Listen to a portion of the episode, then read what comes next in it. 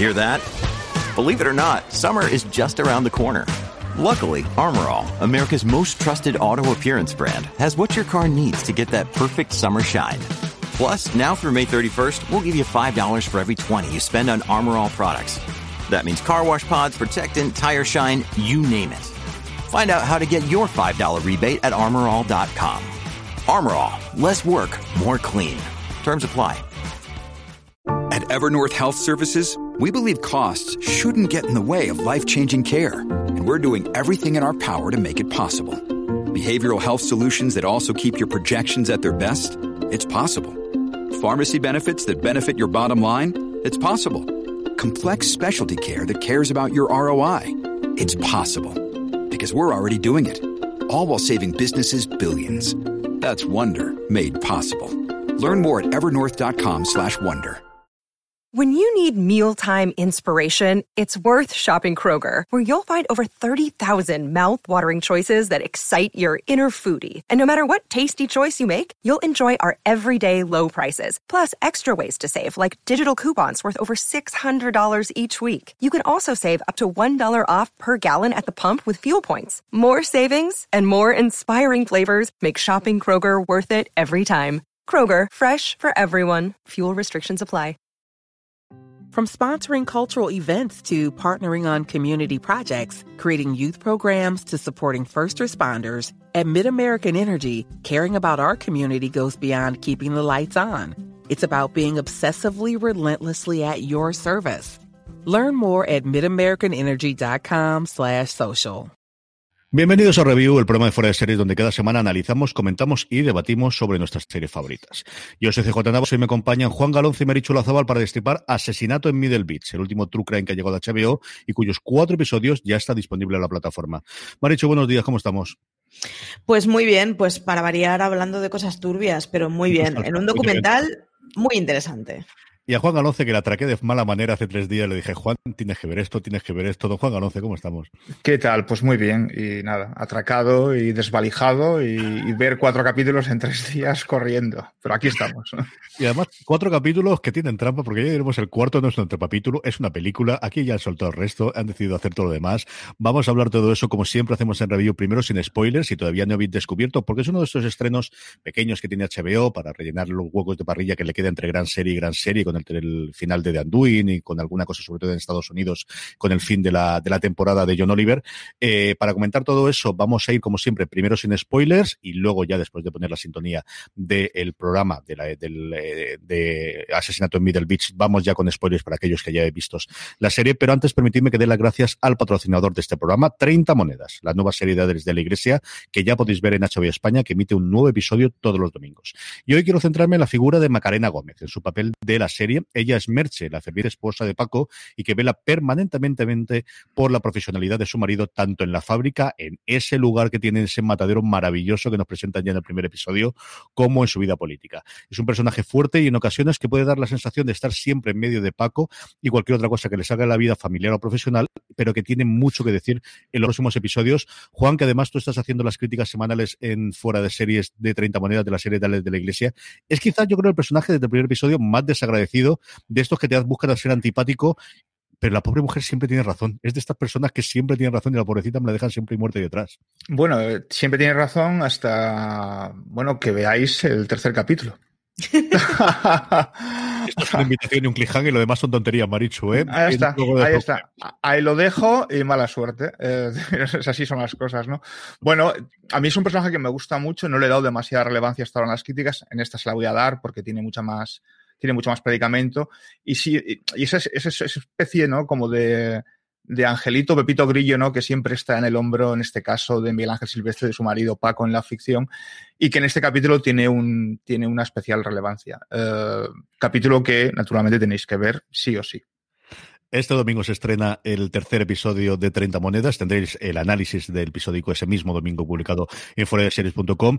Y de nuevo damos las gracias a HBO España a 30 monedas por patrocinar este programa. Recordad, nuevo episodio todos los domingos en la plataforma. Vamos ya, Marichu, cuéntanos, porque tú eres la que nos ha liado. Al final siempre suele haber una alianta, esto de asesinato en Middle Beach. ¿Cómo llegas tú a ella y, y, y ese punto inicial de, de, qué es la serie para la gente que todavía no se ha acercado a ella?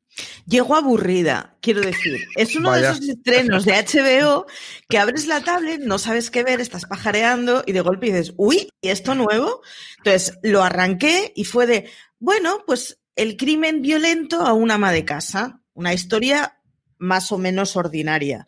El tema es que conforme avanzas el primer episodio, te explican por qué esa historia, más allá de ser el documental que hace un hijo para su madre y para adivinar quién fue su madre y conocerla mejor y descubre muchas cosas que no sabe, pero más allá del ejercicio empático que puedas hacer, mm, pues eso, solidarizándote con un hijo que, con 18 años perdió violentamente a su madre, ¿no? Empiezan a darle giritos y sin levantar muchos spoilers, el, final de la primera, del primer episodio me recordó muchísimo al giro que tiene Señoras de Lampa al principio. Ese rollo de aquí estábamos contando una historia de señoras de su casa muy tradicional, en este caso de una señora con muchísimo dinero, pero muy tradicional por todo lo demás. Y de golpe se gira la tortilla y empiezas a ver amas de casa que hacen clubs sociales escondidos eh, en donde por escrito dejan que no puedes explicarle a tu marido eh, que, te has juntado con nosotras ni que nos has dado cinco mil dólares. Y yo dejo ahí el rollito y a partir de ahí ya vete el documental pero el giro del primer episodio es el que te convence completamente. Sin entrar en la parte de spoilers que lo comentaremos luego, Juan, yo, eh, una de las cosas que tengo que atrae es al final, es un título clásico de un true crime, asesinato en Middle Beach, dice, bueno, pues va a haber un asesinato, va a haber un asesino condenado y vamos a ver si realmente fue culpable o no, que es el modelo que quizás estamos últimamente o en la última ola, ¿no? Con, con todos los true crimes, primero de Jinx o especialmente con Making a Marberer, pero es una cosa totalmente lejana a esta, es una cosa muy distinta porque se conoce la víctima, no se conoce el asesino, al menos inicialmente, y no vamos a contar qué es lo que ocurre, sobre todo en el último episodio, lo demás, más que en la parte posterior con spoilers, pero realmente lo que tenemos es esa búsqueda de un documentalista que resulta ser el hijo durante prácticamente 10 años desde el fallecimiento de su madre en 2010 hasta el 2020, que está arrebatando el documental prácticamente entregándoselo a HBO para que lo publique, Juan. Sí, eh, yo cuando me, bueno, me, comentáis, me comentas, vamos a intentar hacer el review este y tal, y vamos a verlo así deprisa y corriendo los cuatro capítulos, como decías antes, en tres días. Cuando acaba el, o sea, durante el trasiego del primer capítulo, tampoco me dice nada nuevo, nada que no hayamos conocido, nada que no sea como muy estandarizado dentro de los True Crime, ¿no? Me llama la atención, naturalmente, que el autor del documental es el hijo de la asesinada. me llama la atención, naturalmente, que lleva, pues eso, 8 o 10 años, ¿no? Recabando información e investigando desde los 18 años para, para lograr saber quién, quién mató a su madre. Pero me pasa como a Maricho, o sea, al final del primer capítulo es donde comienza el giro y en el comienzo del segundo capítulo es donde realmente la historia comienza a traerme de verdad no vamos a entrar en spoilers naturalmente, pero es en ese momento, ¿no? en ese impasse del final del primer capítulo, comienzo del segundo, cuando se empieza a desgranar, cuando empiezas a tirar del, del hilo ¿no? para, desgranar, para desmadejar el ovillo, es cuando realmente te, me atrapa. Es decir, digo, bueno, vale, esto ahora sí que lo compro y lo vendo. Porque hasta el final del primer capítulo, insisto, no era, era una cosa como muy estandarizada, salvo que el protagonista del documental, el autor del documental, era el hijo de la propia asesinada. Y eso es una parte de la que a mí eh, más me ha costado ver durante el documental, porque ha habido momentos de verdad de, no sé si vergüenza ajena es la del término correcto para decir esto, lo he dicho, pero decir, leche, yo no sé si estas cosas, porque al final lo que cuenta son cosas tremendamente, es que prácticamente es un documental por partes de, de contar historias de su familia y de cómo al final todas las familias, por normalitas que parezcan, en un estado como Connecticut en el que nunca pasa nada, de gente con mucho dinero, como comentaba Juan, todas las familias tienen sus cosas dentro, ¿eh, Marichu? Sí, además se da la situación de que el director y el que coordina todo el documental es el hijo, un hijo que cuando murió su madre, eh, bueno, básicamente estaba en un problema de alcoholismo y de adicción a las drogas. Y esto no es un spoiler y es uno de los temas estructurales durante todo el documental. Entonces, claro, se da el que a ti de entrada te empiezan a decir que es un chaval al que se le ha protegido mucho la información que se le daba, pero claro, empiezas a ver los pasteles que abren y dices, ostras, es que en esta familia que aparentemente era muy plana, muy aburrida, muy, pues, pues, se reúnen a comer todos, pues no sé, una familia feliz, bien por ellos, pero poco interés documental. Eh, luego resulta pues que tienen un montón de movidas internas, mm, pues eso, que, que, estamos muy acostumbrados a ver en documentales en donde vienes, estoy pensando en Mike a Murderer, en documentales de ese estilo, en donde dices, bueno, claro, es que han cogido mm, ralea de baja clase y la caricatura de la caricatura que te puedas encontrar en Cletus en Los Simpson. dices, vale, bien, Tiger King, ¿no? Un rollo así que dices, bueno, es que es lo que me esperaba. Y no, y en Middle Beach, sin embargo, estás auditando a una familia completamente tradicional desde prácticamente todos los puntos de vista y que luego tiene muchísimas sorpresas. Porque yo he, yo he dejado ver el del alcoholismo y el de la drogadicción, especialmente un problema de alcoholismo que hay en la familia, pero tienen muchos melones abiertos, muy raritos, muy raritos. Ese sentimiento de vergüenza ajena que me daba a mí, eh, Juan, a ti te ha dado también algún momento de igual no te necesito tantas con pelos y detalles estas cosas que me estás contando de tu familia, querido. ¿eh? Pues no especialmente, o sea, no he sido demasiado en ese sentido empático, ¿no? A mí lo que me, lo que me fascina es cómo eh, él se propone a sí mismo un viaje de autodescubrimiento, en cierto modo, ¿no? Es decir, al final me propongo averiguar quién es el, el, autor o la autora, ¿no? Del asesinato de mi madre. Y yo creo que sin saber demasiado eh, en, qué, en qué se mete por, en qué se mete por ese camino, ¿no? Y al final es, va, es como las muñecas rusas, ¿no? Abre una muñeca rusa, la matriosca este sacó otra, sacó otra, sacó otra, y al final eh, eh, creo que es doloroso para él, naturalmente, tiene que ser muy doloroso, ¿no? Porque está descubriendo que su familia no es tal y como ha ido, no, es tal y como ha ido viendo o descubriendo a través de esos vídeos familiares tan maravillosos que nos muestran al principio, bueno, durante toda la, todo el documental, ¿no? De esa familia perfecta que, a la que aludía eh, Marichu, con un matrimonio perfecto de una clase alta muy acomodada en la zona más chic de Connecticut, ¿no? Donde decías que no pasa nada, efectivamente, no pasa nada. Entonces, ahí eso sí que me, me, me, atrajo, ¿no? Es decir, el, ese punto de sordidez, pero no, no me produjo, fíjate, vergüenza ajena. A pesar de que había un punto de sordidez que me atraía, ¿no? Porque es, es lo que al final te crea un punto de morbo y hace que sigas viéndola, pero no, no me creo, volviendo a tu pregunta, no me creo vergüenza ajena, fíjate. A mí sí me ha dado pudorcito, eh, que conste. Sí. O sea, hay, hay, hay situaciones que yo, no en plan, oh, es que se está viendo demasiado, sino que hay momentos en que ves, realmente estoy viendo cómo reacciona una persona a la primera vez que escucha cosas muy personales y muy graves. Uf, a mí sí me ha dado. El hecho de que entreviste un familiar saca cosas que posiblemente un entrevistador de fuera aunque hubiera sacado el mismo contenido, lo hubiera sacado con otra forma. A mí sí me ha dado pudorcito. Vamos cerrando la parte sin spoilers, hacemos una valoración global de la serie para la gente que está todavía eh, pendiente o que, mira, pues una cosa que no tenía pendiente o que no sabía. ¿A quién le recomendamos la serie, Maricho? Pues... Mm, a cualquier aficionado del True Crime que le tiente la perspectiva de un documental hecho por una de las partes implicadas.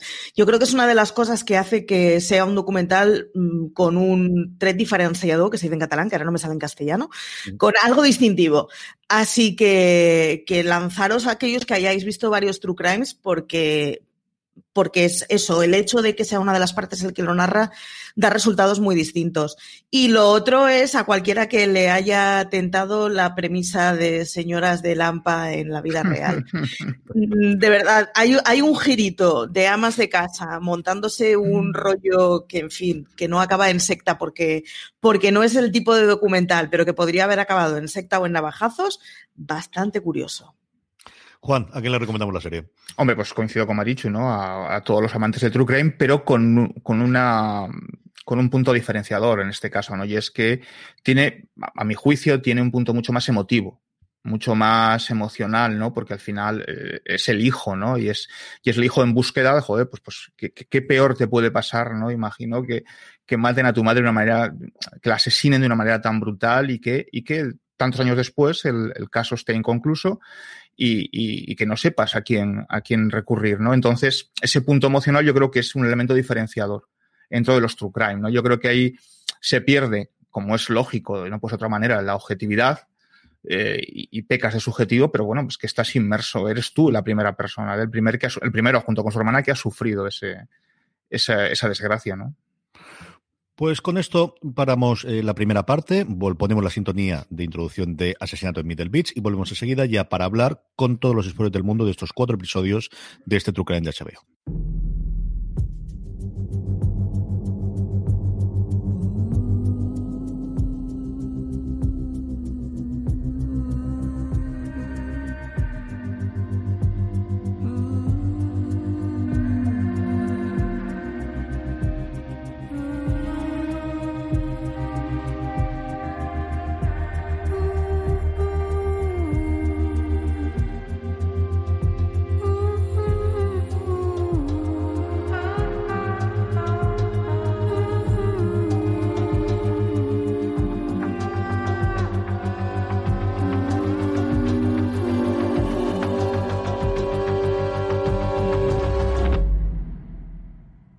Estamos ya de vuelta, por fin podemos hablar de las mesas, podemos hablar de estas. No, que no es una estafa, que aquí estamos invitando hasta que la gente cobre el, el, el, el, postre. Es un grupo de sororidad, ojo. Eh, sí, sí, sí, Sororidad es con regalo. Hablemos de cómo se me casca el tío, hora y 27 minutos de cuarto episodio, y hablemos de, de, de BP vuelve a tener grandes noticias para todos los conductores. Cuando vayas a repostar tendrás un ahorro de hasta 40 céntimos por litro en Península y Baleares y 35 céntimos por litro en Islas Canarias, incluyendo la bonificación del gobierno. Cada vez que visites una estación BP en la península de Baleares, puedes ahorrar y disfrutar de todas las ventajas que ofrecen en su programa Mi BP. Y si lo haces desde Canarias, podrás disfrutarlas a través del plan Dino BP. Así que ya sabéis, BP nos lo pone fácil para ahorrar al máximo estés donde estés. Hazte con su tarjeta en sus estaciones de servicio y si quieres consultar más información, puedes hacerlo en mibp.es y plandinobp.es.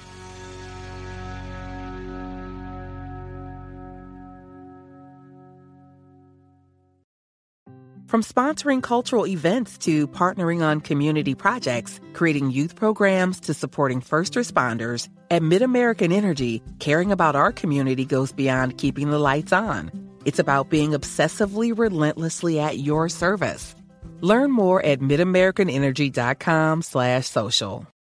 Todas las mujeres que hay, porque yo al final, el protagonista es un hombre, pero realmente la serie, Maricho, al final gira alrededor de todas las mujeres la excepción del padre que también comentamos después, pero realmente el núcleo del, del, del, documental y los dos episodios que a mí más me gustan con diferencia, que es el segundo que cuenta toda la parte de las mesas y el tercero, que yo creo que es el más logrado de todos, esa combinación y llamarlo hermanas y hablar tanto de la tía hermana como de la hermana, creo que es un, quizás el mejor episodio, el que más logrado le queda.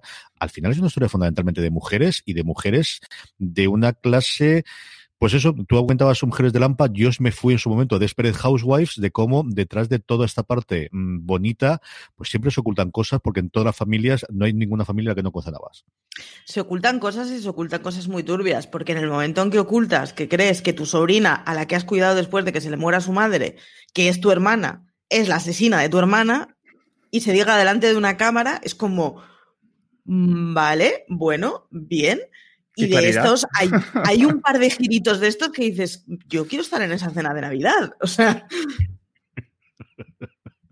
Es complicada esa relación. Yo creo que podemos empezar por ahí, que nos ha abierto eh, Maricho, es el tercer episodio que nos presenta a Jill y a Ali, que yo creo que son quizás los dos personajes femeninos de más relevancia, tanto en metraje que le otorgan en, en la serie, como de ese choque de, de, de, dos personas tan unidas y que al final una se están acusando a la otra de haber matado a su madre o a su hermana, Juan. Sí, el, el, hay, un, hay, un, pozo como de envidia generalizada, ¿no? En, en, en, ese, entre Bárbara, que es la asesinada, Bárbara, a mí me encanta eso de Bárbara Beach, o sea, Bárbara, Bárbara Playa Hamburger, Hamburg, ¿no? Que es una cosa súper divertida. Entre Jill, entre Conway y Ali, ¿no? Que son, son el cuarteto femenino, ¿no? Protagonista de este, de este contubernio, ¿no? Pero lo que me sorprende, aludiendo a esa relación que hablas de ambas, que independientemente del parentesco entre ellas cuatro, hay una especie de, envidia generalizada, ¿no? Y, da la sensación de que esa envidia proviene de ese estado aparentemente falso de felicidad en el que vive Bárbara, la asesinada, ¿no? Junto con su marido, con Jeffrey, ¿no? Eh, no, no, no, sé si es. Eh, hay un momento cuando le confiesa, dice, mmm, bueno, quizás sea Ali, ¿no? Mi sobrina, tu hermana, la que ha matado, que, que te deja perplejo en la televisión. Y ahora, por favor, pásame el pan. O sea, sí, sí, sí. claro, es que lo comenta con mucha normalidad, ¿eh? Porque, sí, sí, sí, Ojo. Sí, acércame la cerveza, ¿no? O sea, es una cosa de estas, ¿no? O sea, pero claro, claro, tú imagínate, claro, no se ve en cámara a Madison, que es el autor, el protagonista del documental, a Maddie, ¿no? El, no se ve en cámara, pero tú imagínate la cara que se te tiene que quedar. O sea, cuando estás preguntando, le dices, no, yo creo que fue tu sobrina. O sea, perdón, tu, tu, hermana, mi sobrina, ¿no? Es decir, o sea, ¿qué cara se te queda, no? ¿Cómo, cómo eres capaz de, de, de, encajar eso? Y es más, mantener el tipo, ¿no? Y seguir adelante, ¿no? Pero yo creo que una, una chavala que resulta muy, o sea, muy entendible que pusiera tierra de por medio, se largara, se largara a Argentina y no quiero volver a veros sí, en 10 o sea, años más. Se largó a Argentina, o sea, previo paso por Bolivia, Perú, Ecuador, o sea, hizo el recorrido completo por toda Sudamérica, es decir, o sea, Exacto, no quería saber nada de su familia. Y con ética queda un poco lejos de, Argentina. O sea, no queda, no es como Barcelona y Tarragona, que está a 100 kilómetros y te haces un paseo. O sea, entonces me sorprende esa, esa, esa, suerte de envidia generalizada que hay entre todas, ¿no? O sea, no sabemos en el caso de Bárbara, que es asesinada, aunque te da ciertas pistas, pero y que quizás sea la causa, porque no te queda muy claro, ¿no? Del motivo del asesinato, en el caso de que sea una de ellas, ¿no? Que siempre queda quede ese punto de sospecha, si es la causa realmente de la, de la muerte de Bárbara, ¿no? Es ese momento de eh, la envidia junto con la avaricia. Yo creo que tiene o la avaricia o el deseo de dinero, Maricho. Y tenemos esa parte primero en el que todo el mundo habla de los multimillonarios que eran hasta la caída en desgracia del, del marido del padre de Madison, que a mí, claro, me hacía mucha gracia porque se llamaba ese protagonista Madison, porque al final es como se llama mi hija, que quieras que no, era una cosa recurrente que tenía cuando estaba viendo el documental. Y, y luego la parte del alcoholismo que yo creo que vamos a comentar después y de drogas, de cómo funciona dentro de toda la familia, tan, tan, tan bien de los, de todos los truques americanos, que es rarísimo que no haya alguien que no vaya a una de esas reuniones de Alcohólicos Anónimos. Sí, y bueno, primero, respecto al tema de la pasta es muy extraño porque no da la sensación, o sea, no da la sensación que ninguna de las familias sea de clase baja. Todos hablan de haber tenido acceso a, a estudios secundarios, o sea, todos hablan de cosas que en Estados Unidos significan que mal, mal de dinero no iban. Pero claro, pero es que si nos damos cuenta, eh, definen al padre la primera vez como multi multimillonario, vosotros, bueno, pues os criasteis con, con, con, cuidadoras y con choferes. O sea, realmente estamos hablando de, pues eso, de unos señores Gilmore, de gente con mucha pasta. Y claro, de golpe, que por dejar de tener acceso a un trabajo con un despido que te dan tres millones y medio de dólares, que yo hay días que no los gano, de golpe dé la sensación de que lo que pasa es a tener pobreza absoluta, algo me dice que la chunguez que nos narran después del despido, algo tenía que tener antes. O sea, o no nos estás contando que el tío seguía teniendo un acceso económico increíble, o no nos estás contando que el tío ya no era agua clara antes. No lo sé y no tengo ni idea y no tengo pistas para saberlo. Pero sí que da la sensación de que de golpe me están vendiendo un... Es que de la noche a la mañana pasó a no tener dinero en una señora que seguía teniendo, bueno, pues, pues una casa que estaba muy bien y una situación que estaba muy bien. Es, es sorprende muchísimo porque estamos muy acostumbrados al argumento ese de que, bueno, estas cosas pasan en familias desestructuradas de clase baja y que las veamos que las podamos ver en callejeros. Y no, no, estas cosas pasan en todas las familias y concretamente con el problema del alcoholismo pasa en todas las familias. Es impresionante como ellas mismas te dicen. Yo recuerdo a mi abuela de pequeña que se metía en la alacena, se bebía un vaso de agua que luego resultaba ser vodka y salía mucho más contenta y mucho más cariñosa. Un agua maravillosa, sí, sin duda. Uf, es durillo, ¿eh? O sea, un alcoholismo completamente funcional, porque luego el que te narran de la hermana no da la sensación que sea un alcoholismo funcional y el que te narra el propio director del documental, pues sí parece que, que, bueno, que le provocó una expulsión del instituto y que le condicionó muchísimo la adolescencia. Pero, en fin, de la hermana se menciona también fuerte presencia de alcohol en los años de instituto. O sea, nudo entorno. El rollo ese de bebía hasta quedarse dormida en el suelo del baño, hostia, eso es mucho beber, ¿eh? O quedarse dormida en él, perdona Carlos, o quedarse dormida eh, esperando un sicario. Sí, sí, eso, también es maravilloso. Eso es, maravilloso también. O sea, la escena del sicario me parece maravillosa, vamos. Junto con cómo lo buscaste, pues entré en un bar y pregunté al camarero. Oiga, por favor, dígame. sí, sí. ¿Conoce un sicario por allí? Y le dejaron desnudo sin dinero que al final lo había tenido. Y yo creo que ahí es eh, parte de lo que detona el documental, que a mí sí me ha parecido por momentos eh, algo lioso cuando mezclado las imágenes. Él graba tres grandes momentos en eh, imágenes y luego ahora mezclando, aparte de los vídeos que tiene él de la infancia y de, la primera adolescencia. Él graba en el 2013, que es cuando decide empezar a hacer el documental, 2012-2013, estando en la universidad, con 20, 22 años y estudiando cosas audiovisuales y tiene la pinta. Luego otro gran momento es el 2016, que es cuando se acerca también a la policía y luego 2019-2020, porque prácticamente lo vemos en el último episodio, está editando y teniendo cosas nuevas dos meses antes de entregar el documental. En, octubre, ¿eh? tiene, tiene, tiene datos de octubre, sí, de este año. Sí, un mes antes de estrenarlo. La revelación de los informes y de, del, del Freedom for, for eh, el, act, nunca acuerdo este de, la asociación de la libre información me parece que eso, para la libre información algo así a partir del que lo hemos visto también en varios otros true crime no que al final es ese decreto o esa posibilidad que tienen Estados Unidos de solicitar información cuando el crimen no se ha resuelto para, para intentar saberlo eso lo hacen varias veces. Pero sí que creo que ese momento de, de cuando él confiesa su propio alcoholismo y sobre todo su adicción a las drogas y que está totalmente perdido, es lo que a él le hace, junto con perder a la madre, y decir, es que no estuve en ese momento, me ha dicho, yo no estuve en ese momento y quiero saber, porque tengo un desconocimiento absoluto derivado de las drogas y lo que me ocultó mi familia, en el que mientras yo tenía 16 a 22 años, no me enteró absolutamente nada de lo que está pasando en mi casa. No, y estamos hablando porque esta es otra de las cosas, en muchos true crimes llegas a la conclusión de que la muerte no ha podido ser accidental. En este es evidente que no, es una muerte violenta, muy sangrienta, en donde es evidente que ha habido intentos para taparla, o sea, no hay ninguna ha tenido que ser alguien, ha tenido que ser, y además ha tenido que ser alguien del entorno, ha tenido que ser alguien que conociera sus costumbres, o sea, ya está, ya lo sabemos. Quizás no sea ninguno de esos tres que señala el documental, pero hay alguien muy cercano a esa familia que, que se ha cargado a una persona a sangre fría a primera hora de la mañana.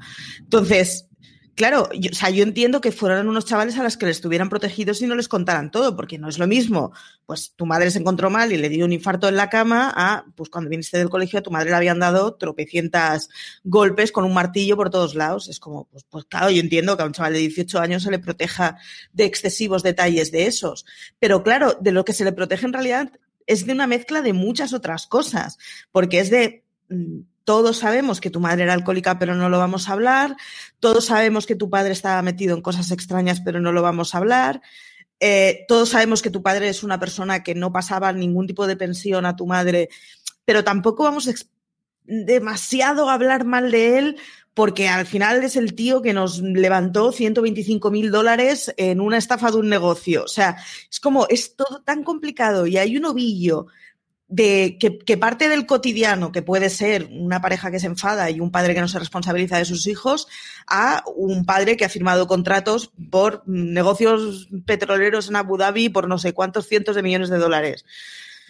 Es todo muy chungo y se mezcla tanto que es muy, o sea, es muy difícil contar una parte sin que sigan quedando cabos sueltos. Con lo cual, claro, es un chaval que vive desconociendo completamente qué es su vida, decide que en un documental en la universidad va a explicar cuál es el caso de mi madre, porque si es verdad, la mataron y nunca se resolvió, y de golpe lo que descubres es que pues, tu madre pues, era una timadora, eh, tu padre no se sabe muy bien qué clase de negocios tiene, cuando intentas hablar de él no te quiere hablar nada, tienes que ir a una cerveza con tu padre con un micro atado a la pierna, que ya así de normal no parece que sea muy normal la relación. O sea, es que es todo muy chungo.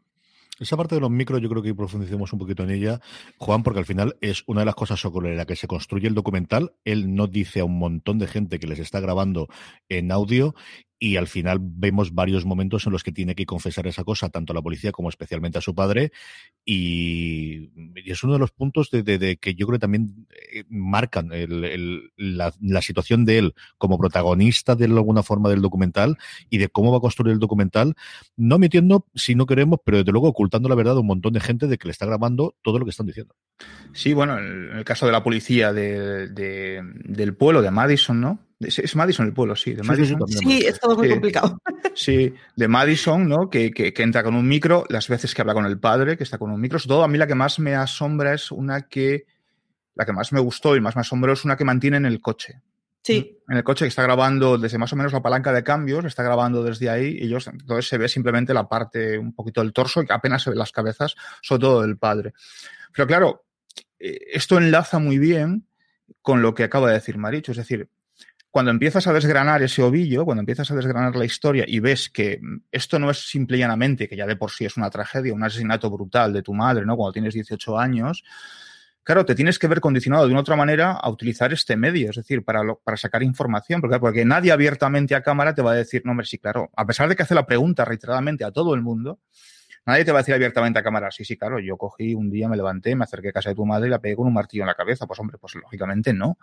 Pero tiene que utilizar esta herramienta, este, esta argucia, para de una u otra manera recabar información que le vaya que le vaya sirviendo, ¿no? Para saber, ya no solo para el documental, ¿no? sino para descubrir si, hay de una u otra manera la posibilidad de saber quién, quién mató a su madre. Mm. Claro, en el momento que empiezas a, a desvelar los problemas de alcoholismo generalizados que hay en su familia, eh, que su madre se dedica a las estafas piramidales, o sea, porque es una estafa piramidal en plena regla, ¿no? Su familia, las, famosas escenas estas con regalo que a mí me tienen fascinado, el que su padre hay una serie de documentos que le implican con negocios petrolíferos de, por valor de 400 millones de dólares. Es decir, hay una serie de cosas, claro, que, te invitan a ser mucho más cauteloso, mucho más prudente de lo que normalmente eh, serías, ¿no? Podría ser, porque, porque te da miedo. Eh, no sé, supongo que le da miedo, incluso más allá de descubrir lo que puede descubrir, ¿no? Y hasta dónde puede llegar esa, esa confabulación, eh, te da miedo saber, por otro lado, si estás haciendo las preguntas correctas a, las personas correctas con un micro abierto, con una cámara abierta, ¿no? Porque claro, eso puede en un momento dado hacer peligrar tu propia vida. Hablemos de las mesas, Marichu. Qué momento más de fantasía, más maravilloso. Y creo que es el mejor momento que tiene. From sponsoring cultural events to partnering on community projects, creating youth programs to supporting first responders, at MidAmerican Energy, caring about our community goes beyond keeping the lights on. It's about being obsessively relentlessly at your service. Learn more at midamericanenergy.com slash social. Woodhouse Nissan offers a variety of SUVs and crossovers to fit your lifestyle. Whether you're looking for an SUV with high towing capability or a crossover with all-wheel drive, you can expect a variety of safety features, plenty of seating, ample cargo space, and innovative design to tackle virtually any adventure. Explore the Nissan lineup of SUVs and crossovers featuring Rogue, Rogue Sport, Kicks, Murano, Pathfinder, and Armada. Visit one of our two Nissan locations or shop online at woodhouse.com. No lo utiliza, utiliza muchas voces en off que me han gustado bastante de narrador. No sé dónde habrá sacado eso, si les habrá hecho él, que parece que sea algún, eh, en el primer episodio sobre todo de vive aquí, que sea el sitio más maravilloso y tal.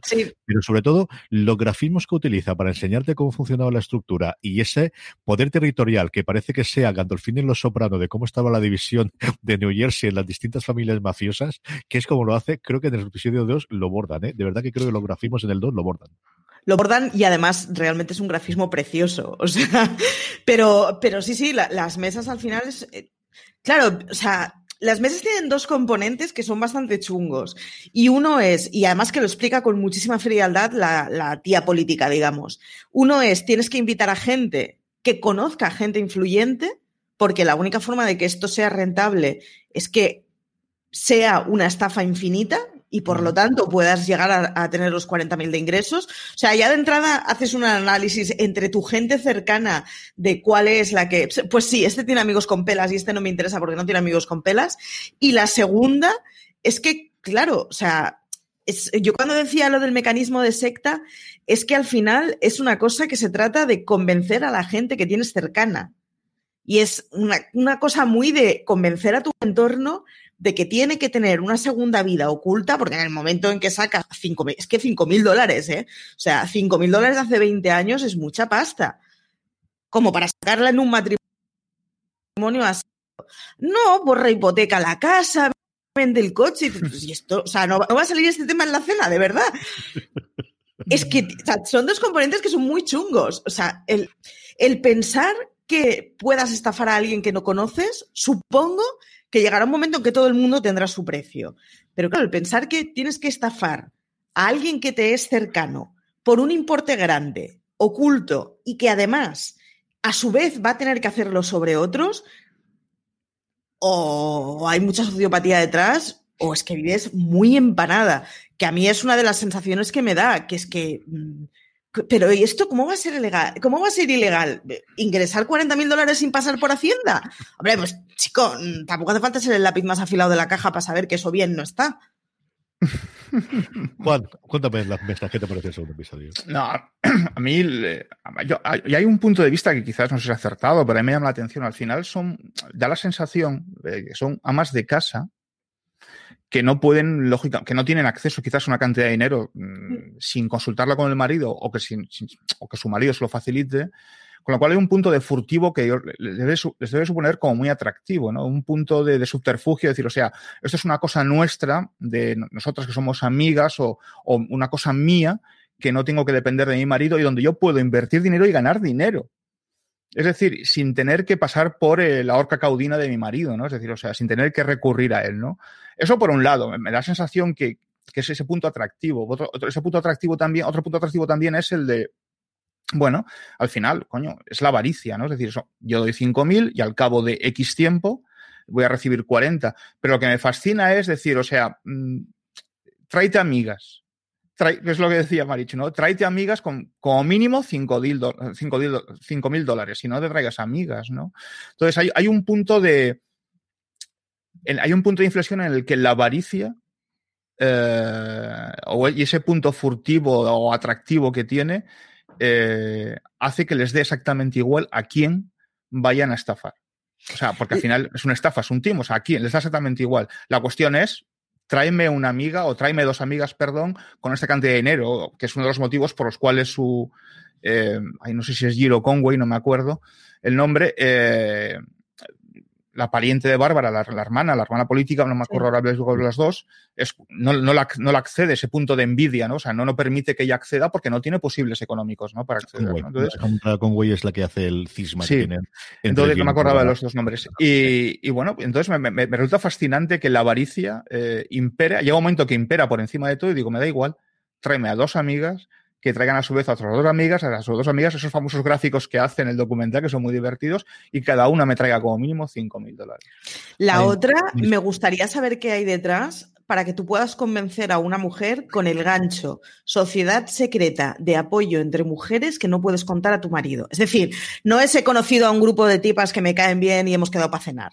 Es una cosa mucho más turbia y que me recuerda mucho a, al, a la escapada que se suele ver en las típicas historias del sprawl americano, de mujeres amas de casas de los de 50 a 70 en donde montan un club de lectura que en realidad el, el, libro no le interesa absolutamente a nadie, sino que es una vía de escape para poder tener un poco de vida social que no sea de la familia, sino de ella, que me gustaría saber qué hay detrás. O sea, yo intuyo que ahí hubo mucha señora mmm, con un dedo en la boca, engañada, con el rollo este de es que vas a tener una vía de escape para poder tener algo que sea tuyo, que no sea de tu familia, ni de tu marido, ni de tus hijos. Uf. A mí me parece fantástico el título de las reuniones, que es cena sí. con regalo. O sea, me parece sí. una cosa fantástica. Es, es, como muy atractivo y muy seductor. ¿Cómo te vas a negar a una cena con regalo donde solo están mujeres? Son tus amigas y no va a haber maridos. Yo creo que, claro, les tenía que suponer terriblemente tentador, ¿no? A mí me parece una idea brillante yo es que cuando empiezo a analizarla, mira que habré analizado, por, por de formación profesional o en documentales o cosas similares, tramas piramidales, está también montada. Al final estallan, porque todas estallan. Y estallan por un momento de avaricia y estallan cuando salen del círculo porque quieren más y cada vez más y cada vez más. Pero es que al final está, y como hablan todas de lo bien que lo pasábamos, es que lo pasábamos también en las cenas. Es que era una cosa tan chula de poder hacerlo. De gente que ves que al final sí tienes encuentros familiares, pero no tiene más. Y ese punto adicional de, bueno, es un pago, sí, pero solamente es uno solamente es una vez y son cinco mil dólares que al menos al círculo interior era gente que disponía de ese dinero, que tenía capacidad. Luego es cuando todo se complica, cuando la gente tiene que rehipotecar o que tiene que vender alguna cosa o lo que sea. Pero el punto inicial de, venga, tenemos cinco mil y hacemos esto y sabes que dentro de seis meses, mira, te mm, llega el dinero y se da todo el giro y volvemos a tenerlo todo lo demás, me parece una idea tan brillante, igual que lo de los nombres, elegirlos de, y ahora tienes tu postre, ¿no? Que es una frase muy americana de cuando recibes el premio al final. Y toda la parte y el que bien está pensado sobre todo lo de esto no es una inversión, porque al final eso es lo que tú vendes cuando tienes una estafa piramidal, lo que buscas es la avaricia de la gente, de me das este pago, te doy el siguiente y como normalmente funcionan es, tienes, recobras el primero, vuelves a dar más, vuelves a recobrar este y ya cuando das el pago gordo es cuando el invento se cae y quedas como el, el, el que ha sido pesco vendido, ¿no? A mí me parece una idea tan brillante, tan influyente dentro de la parte criminal, de verdad, es que no le encuentro un fallo, más que claro, al final hay un momento en que estalla porque te sales del círculo inicial con el que podías hacer, pero claro, es que si no cuentas ese círculo inicial, al final no haces más que reciclar el mismo dinero, con lo cual necesitabas tenerlo. Pero me volvió loco. Mira que me gusta el tercer episodio, yo creo que es el más redondo, Marichu, pero el segundo es, yo creo que cuando hablemos, o si recordamos la serie dentro de unos años, siempre nos acordaremos de esta cena, las mesas y de los 5.000 euros para arriba o para abajo y del grafismo. ¿eh? Sí, yo sí, sin duda. O sea, a mí es la cosa que me hizo explotar más la cabeza, porque además o sea, es la demostración que para montar una, una estafa piramidal tampoco necesitas, cuando tú ves The Bow, eh, que el caso de Nexium, HBO lo trata mucho más desde el lado empresarial y desde el lado de estafa, tienes la sensación de ya, pero es que hay un tío por ahí muy perverso que ha pensado muchas cosas para cómo conseguir estafar, que no, que es mucho más sencillo monta una cena, haz una inversión y que luego la vas a poder recuperar. Ya está. No necesitas más. Ese rollo de, no, y es que llegaba un momento en que ya lo sabías, que cuando delante de una casa había muchos coches, es que ahí había una cena con regalos. Ah, pues vale. O sea, no hacía falta un gran entramado, un personaje con mucha magnitud, o sea, con mucho magnetismo. Un, no, era tan sencillo como tres marujas porque, o sea, la, la, digamos, la que es amiga, la dona, la, una de las que tiene, digamos, el, el núcleo original, o sea, da una sensación de señora que va a su rollo, de señora la que le tira todo un pie, de, no, pues yo, a mí me, o sea, me maravilla la dona y la, la tía política eh, con la frialdad con lo que lo cuentan y con la naturalidad con lo que lo cuentan. Incluso en el caso de una de ellas después de salir de la cárcel. Ojo, que, que estás han chupado cárcel, ¿eh? por eso que no es una cosa que se haya quedado en el aire. No, no es ninguna tontería, desde luego que no. Juan, hablemos del padre y de la figura de este hombre que yo creo que tiene una película, ¿eh?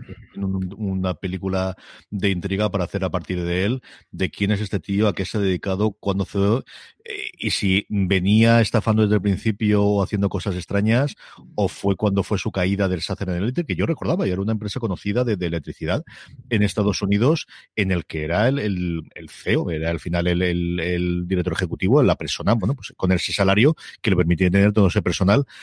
Qué tío más curioso este también, ¿eh? Sí, era el CEO de Southern Electric. Eh, llega un momento en que le despiden. No se sabe exactamente muy bien por qué, porque es una cosa que la lanzan un par de veces, pero no la, no la describen en profundidad. Contrato ilegal en el extranjero eh. y no, no cierran nada más. Ya, hasta ahí te puedo contar, porque poco más o menos es eso, ¿no? y que luego, bueno, le indemnizan. O sea, era un tío tremendamente famoso porque hay un montón de recortes de periódico donde este hombre aparece, eh, bueno, en las noticias aparece él, su fotografía como CEO de la Southern Electric. En fin, lo despiden y tal, gana el juicio por despido, son tres millones y medio, creo que es lo que cobra por indemnización y tal. Y luego hay una especie de, de, de velo bastante tupido donde no sabes muy bien a qué se dedica. O sea, yo por lo menos mm, no, no, no, no, no Sí, sus, negocios, ya, también, como, como el despido de, de South Electric. O sea, no sabes muy bien por qué, a qué se dedica.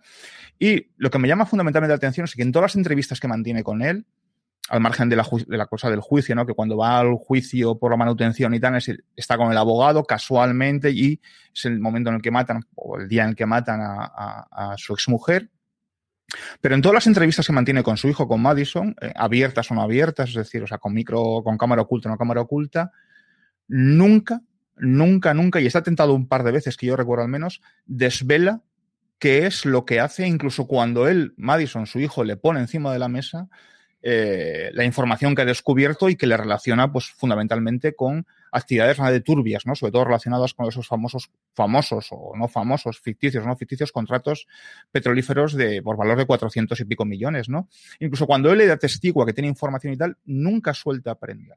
Y hay una sensación en la parte final del, documental, en el cuarto capítulo, cuando tiene esa conversación, insisto, a cámara oculta en el coche, eh, a mí me resulta sospechoso fundamentalmente cuando defiende tanto a la madre.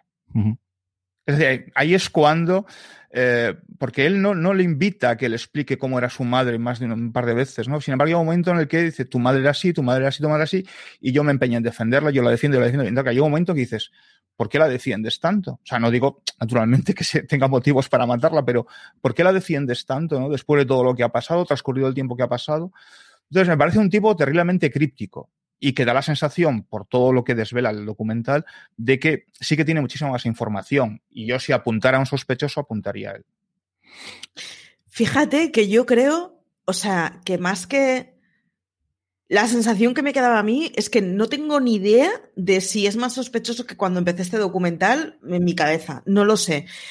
Pero este, o sea, este tío lo que tiene es perfectamente preparada la estrategia con un abogado de no cuentes absolutamente nada en tu vida que te puedan causar. Y la mayoría de la gente podemos contar otra cosa es que no queramos, pero no tenemos la estrategia. Mm. O sea, si a mí alguien me dice, se han encontrado un montón de contratos en, que están firmados con tu nombre, con negocios chungos en Abu Dhabi, mm, lo primero que digo es quiero saber más. O sea, yo no sé qué es esto, pero necesito saber de dónde has sacado esto.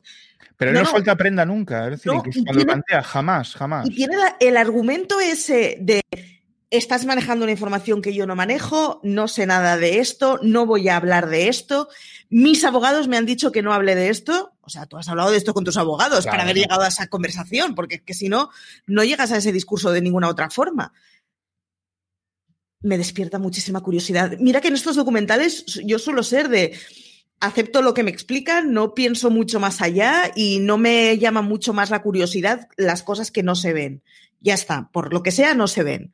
Y en este caso es como, joder, ojalá me pudiera ir de cena con este señor y preguntarle absolutamente todo lo de su vida, que, o sea, no es lo de menos, pero quiero decir, llega un momento que el asunto de la mujer, pues posiblemente sea un cabreo con una persona y que perdió los estribos y en caliente, porque no parece que sea tampoco una cosa excepcionalmente preparada. Quiero decir, posiblemente sea mucho más cotidiano dentro de la normalidad que supone cargarse a alguien que todo lo demás. Pero es que lo de este señor, o sea.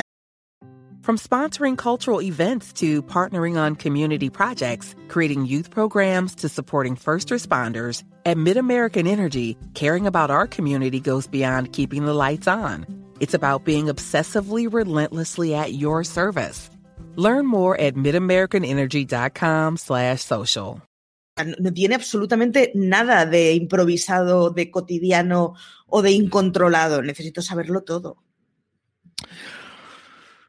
El final.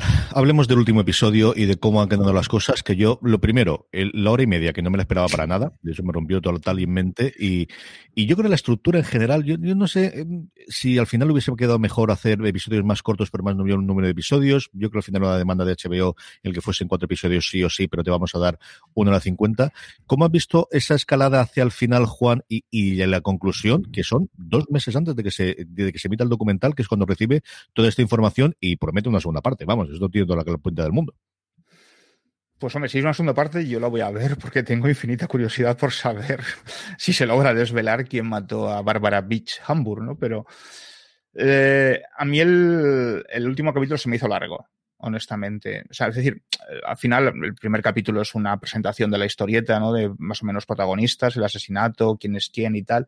El segundo y el tercero sí me parecen los más conseguidos, más el tercero que el segundo, narrativamente hablando. El segundo me tiene fascinado porque hemos hablado de las escenas con, con regalo y tal, que me parece fantástico. Pero el cuarto eh, y último a mí se me antoja bastante largo. Y es que yo creo que abusa de esa, de esos, de esos tramos de documental entre productor y protagonista que es él. ¿No? Porque abusa bastante, ¿no? Lo hace todo el, en estos capítulos previos lo hace también, pero no abusa tanto como en esta parte final, de, no sé, en el cuarto capítulo que dura una hora y media, una hora y veintisiete, creo recordar, y abusa muchísimo, ¿no? muchísimos intermexos o, pausas que en los que se, fundamentalmente son ellos y en los que no avanza la historia. O sea, no me estás contando nada nuevo, más allá de ese punto emotivo que puede tener él eh, con su productor a modo de confesor cuando va descubriendo cosas o cuando va llegando callejones sin salida que no le llevan a otros, ¿no? Y tiene que retroceder y volver a optar por otro camino, ¿no? Entonces, a mí eso se me antoja un poco pesado. Sí que es cierto que la parte final, con el discurso final conmemorativo, barra funeral, barra todo, porque monta allí, bueno, tiene un momento emotivo, tiene un punto sensible y tal, que no está mal, pero, lo considero innecesario. la parte, o sea, el último capítulo probablemente es el que menos me ha gustado. Amén de que no desvelamos quién es el asesino, que es lo que más me atrae, ¿no? De toda la historia, como es lógico. Pero es la parte que menos me ha gustado, la parte en la que yo menos he estado inmerso en la, en la narrativa. Marichu, ¿cómo lo has visto tú? Largo y yo creo, creo que es lo que dice Juan, se le nota mucho es, ese rollo de están el hecho de que el propio director sea una parte implicada está muy bien porque consigue acceder, mm, sobre todo tonos que yo creo que no se hubieran conseguido de otra forma y entiendo de dónde viene esa cosa de, elemento purificador, de necesito explicarlo todo y necesito montarlo todo y necesito contarlo delante de la cámara, pero a mí se me ha hecho un poco artificial. De hecho, hay una cosa que no sé si sucede en el tercero o en el cuarto episodio, en el que hay un momento que después de una entrevista con alguien, creo que es de haberse visto con su padre, eh, está hablando con uno de los, mm, supongo productores, uno de los mm, colegas que está haciendo el documental con él, y está hablando de lo que le ha marcado la conversación y de golpe se separa y dice, ¿esto lo estás grabando? Sí, ah, vale, y sigue. O sea, esa cosa de igual eh, tendría que haber habido dos versiones del documental, una la pública y otra la privada. Y yo entiendo que, que tenga el ejercicio ese de esto ha sido un ejercicio personal y familiar y de, de descubrir la verdad sobre quién era mi madre para mí. Pero claro, para el resto del mundo, igual todas esas cosas no eran necesarias. Y yo ahí voy a lo que decías tú al principio de un poco de pudor viendo según qué situaciones, ¿no? Que me parece que, que yo hubiera preferido dos versiones y que hubiera cosas que, que yo no hubiera visto y no hubiera presenciado. Bueno, pero es que pero es que, claro, pero es que el gran atractivo del documental es precisamente ese. O sea, mm, estamos pidiendo a un chaval de 25 años que haga el documental que le pediría un ganador de Oscar, no sé cómo decirlo, ¿no? Me parece que es un error mm, perfectamente tolerable en una cosa así. Que el último es muy largo, sí, es muy largo. Y de hecho, el último, si no hubiera habido digamos, para mí el documental acaba cuando acaba la entrevista con el, la última llamada con el padre y el padre le corta el teléfono. O sea, para mí el documental tiene un final muy abrupto, que es de, es que nos hemos quedado en un callejón sin salida, no hay nada más. Hemos descubierto las actas del instituto de mi hermana, con lo cual mi hermana físicamente no pudo ser, así que mi tía no tiene razón cuando le culpa parece que mi tía está demasiado centrada en culpar a mi hermana, pero que no es por una cosa de sacarme la culpa, sino por un odio personal y porque necesita de alguna forma buscar un, candidato. Con lo cual solo me queda mi padre por eliminatoria, pero mi padre está en un callejón sin salida, con lo cual aquí se acaba el documental. Y luego se tiene la suerte de que se desbloquea toda la información, pero si os dais cuenta, el final es realmente un postcrédito de, pues ya ha pasado esto justo cuando ya habíamos acabado el documental, pero el documental en sí, acaba de una forma muy abrupta y muy de, ostras, me falta, me falta un cierre. Tienen la suerte de que se desbloquea la información, pero es que de hecho es una historia que narrativamente no tiene un cierre. Yo hay dos cosas que me gustó del último episodio. Una es toda la parte policial, porque sí que al final, bueno, pues también es un clásico de los True de que los policías o son incompetentes, o había alguna mano negra detrás, o alguna cosa distinta, o le vino muy grande el caso, o exactamente qué. Y toda esa parte de mi procedimental ilegal, pues posiblemente nuevamente, porque es el tipo de cosas que me gustan, me gusta mucho verlo y, y creo que se, se explaya las reacciones de la gente cuando dice que están grabando. Pero la que más me gusta con diferencia, y Juan la apuntaba previamente, es hay un momento en el que el documental le dice de que, que, que, y dice, es que no sé si esto me ha consumido totalmente. Y es que lo ha hecho, tío. O sea, llevas 10 años, 7 años si quieres desde 2013, en el que tu vida se ha convertido en ser esto. Sabemos que ha tenido una novia, que ha tenido varias cosas y que tiene los productores y que su vida se creó de, de, de visual. Pero hay un momento durísimo, la última conversación telefónica, que es cuando el padre le dice, me está grabando, en el que él dice, es que estoy haciendo todas estas cosas, la gente va a verlo después, no sé la reacción, y yo sigo queriendo tener una relación con mi padre porque no tengo más padres. Y no sé cómo va a reaccionar. Tiene ese momento también en que se lo dice la hermana de quiero que te enteres antes de que veas después, porque va a haber partes en las que, desde luego, esa familia mmm, algo va a tener después de la emisión de este documental. Y vale la pena sacrificar todo eso por venderlo un documental HBO, vale la pena eso por hacer toda esta búsqueda y cruzada en el asesinato de mi madre, o quizás tendría que haber hecho lo mismo que ha hecho mi hermana, de alargarme al punto más lejano que tenga dentro del subcontinente o del continente, a la otra punta, encontrar el amor y tener una boda a la mar de mona y que me cambie el acento, porque la hermana al final tiene un acento español, pero vamos, que tira de espaldas, ¿eh? O sea, la última conversación que tiene la, que tiene la cara en la espalda es, parece una argentina hablando en inglés. Es una cosa espectacular. Y la veces que pronuncia palabras españolas es que las pronuncia mejor que yo, lo cual tampoco es muy difícil por otro lado, pero vamos, que es una cosa espectacular el cambio que pegó es totalmente esta mujer.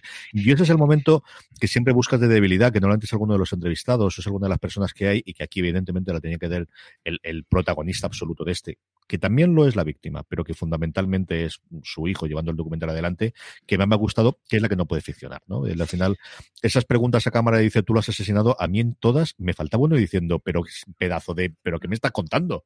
No, todos es muy serio de, no, yo no sería podría capaz de decir, pero tú, pero ¿qué me estás contando, tío? O sea, yo pensaba una, una relación mucho más visceral. Yo no sé si porque se le había sí, o sea, y están a responder a este tipo de cosas. Incredulidad o, u ofensiva, ¿no? Si me estás ofendiendo, o sea, ¿cómo puedes, ¿cómo puedes pensar esto? No, no. A tu hermana o han matado a tu madre y nadie se ofende. Y a mí me Hay que reconocer, de todos modos, el girito bueno de la hermana diciendo, no, pero lo intenté. Unexpected.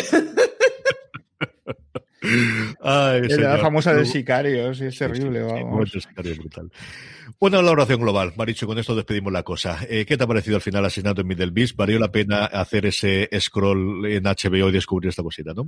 A mí me parece que es irregular y no creo que sea uno de los true crimes del año. Dicho esto, arrienda la ganancia completamente.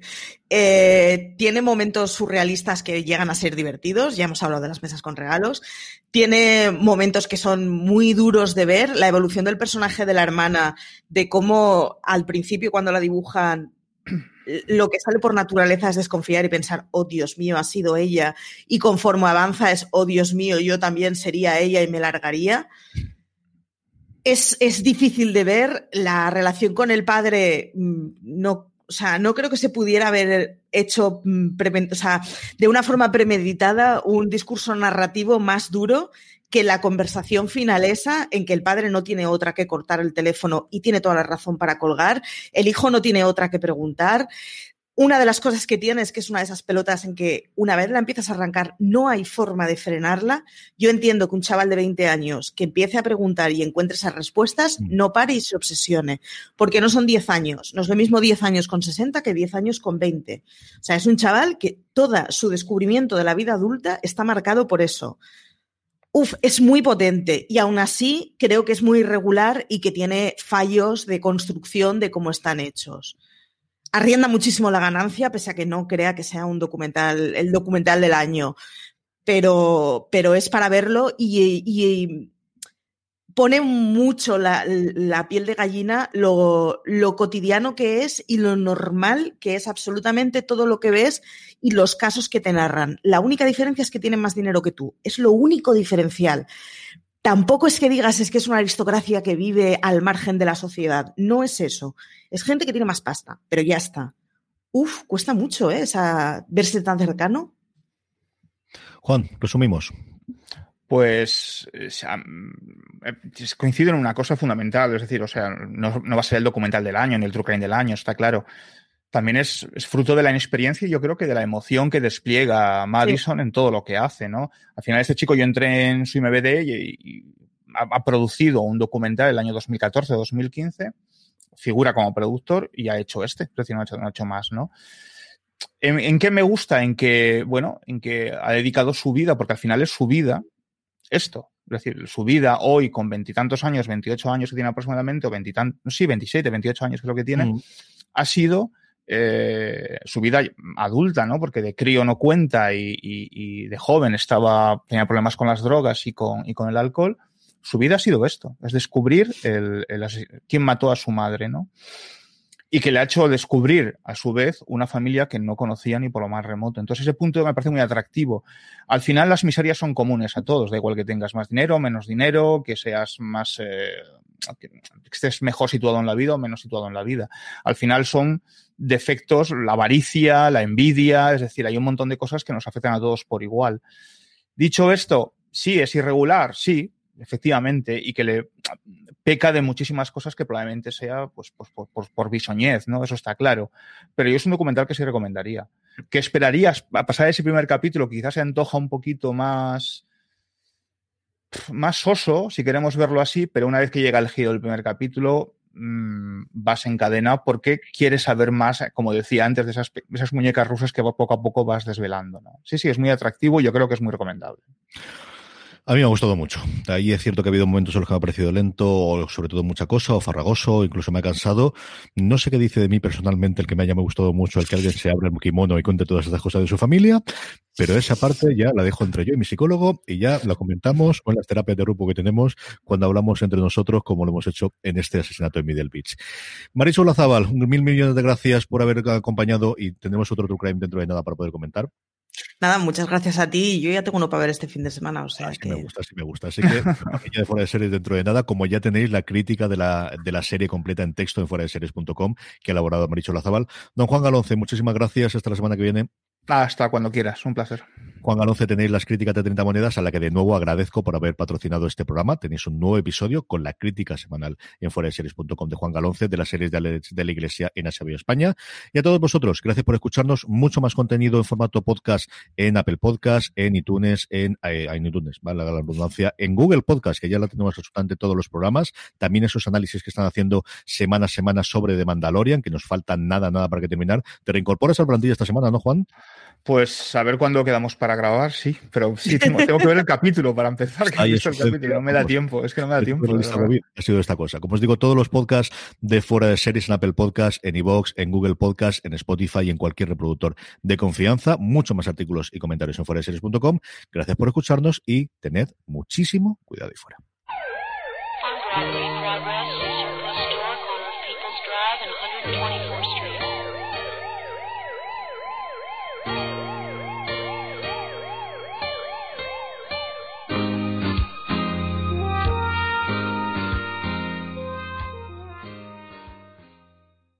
Woodhouse Nissan offers a variety of SUVs and crossovers to fit your lifestyle. Whether you're looking for an SUV with high towing capability or a crossover with all wheel drive, you can expect a variety of safety features, plenty of seating, ample cargo space, and innovative design to tackle virtually any adventure.